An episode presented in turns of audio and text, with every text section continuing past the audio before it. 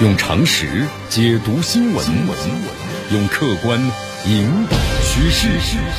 今日话题，这里是今日话题。大家好，我是江南。今年呢，江南觉得是注定是不同凡响的一年呢。你看，咱们中国的邻国哈萨克斯坦轰轰烈烈的骚乱，新年第一枪。那么中亚地区的局势一下成为全球关注的焦点了。再来看这个美国、俄罗斯。呃，在咱们中国周边呢，开辟个新的角斗场。你看这个媒体报道，美国国务卿布林肯呢，还义正言辞的啊提出要求，要求这个哈萨克斯坦呢，关于邀请俄罗斯出兵事儿，刚才我们谈到，还说要给个说法。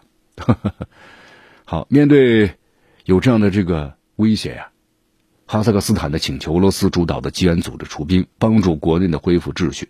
你看美国耿耿于怀呀，是不是？跟这美国没关系，美国怎么突然这么这么关注呢？啊？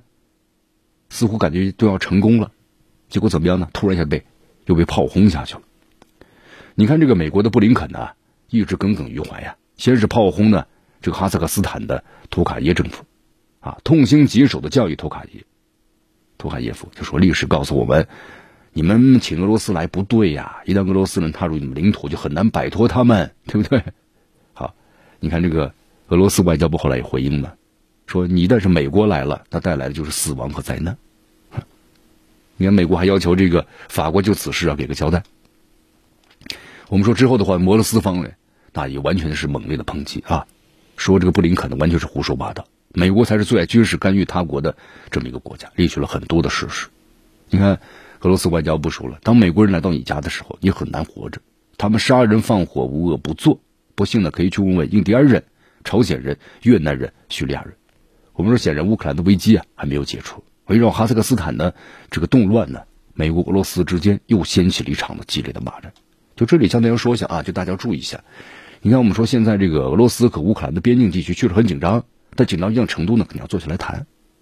你看，在本周的话呢，我们说美国、俄罗斯那要谈好几场，呃，从本月的十号一直到十三号，俄罗斯和美国、北约、欧安组织分别进行了这个安全的啊会谈。虽然呢，我们说重要的谈判呢在进行当中，但是他们之间这个剑拔弩张的气氛呢，好像还没有减少。那么同时呢，又刚刚爆发了这个哈萨克斯坦国内的骚乱事件。你看双方都是吵的是面红耳赤啊，而且呢又开始放这个狠话。呃，大家都知道，到现在为止的话，这个美国呢没有间断过对俄罗斯的制裁。你看，就在前几天一月八号的时候，美国政府呢还加码，就是美式的必杀技啊，就是白宫方面宣布嘛。就我要对你俄罗斯要新一轮的制裁了，而且还强调啊，如果俄罗斯胆敢入侵这个乌克兰啊，各项前所未有的严厉制裁马上就生效。我们说这俄罗斯呢，战斗民族啊，对不对？你美国你这话够硬，那我比你更硬啊！因为俄罗斯方面就说了嘛，我不会屈服于美国的压力，同时要死守红线，绝不退让。所以说大家看出来了啊，会谈呢还没有正式开始，这硝烟味啊，那已经开始了四处的弥漫了。其实江南说一下啊，在谈判之前的话呢，我们说俄罗斯方面那是亮出了这个底线的。我们在节目当中多次也分析了，比如说北约停止东扩，对不对？乌克兰永远不加入北约等等。那么在这方面的话呢，白宫方面进行谈判，称这个俄方啊提出内容或者说部分内容完全不可接受。你看，我们说这个美国俄罗斯之间要谈判的话呢，还是要靠背后强大的军事实力啊。呃，之间不断的在博弈之中，美国俄罗斯。你看，从这个漫天的开价，啊，到现在呢，彼此外交攻势，所以说呀，这次谈判呢，能谈出什么呢？谈不出什么新鲜的东西，会取得实际进展吗？也不太可能。那么美国和俄罗斯来说呀，可能会谈的过程比结果更重要一些啊，这是我们的这么一个分析。你看为什么会有这样的结果呢？你看大家我们来看一下啊，相看两厌，对吧？看谁都讨厌，这是对于俄俄罗斯和美国都是这样的。那既然这样的话，两国谁能够退让呢？你看，包括我们说七个半小时的这个安全谈判，谁都没退让。那真的开打吗？也不像真的开打。那不过是借这个谈判之名，从军事领域的对抗进入到外交领域的僵持。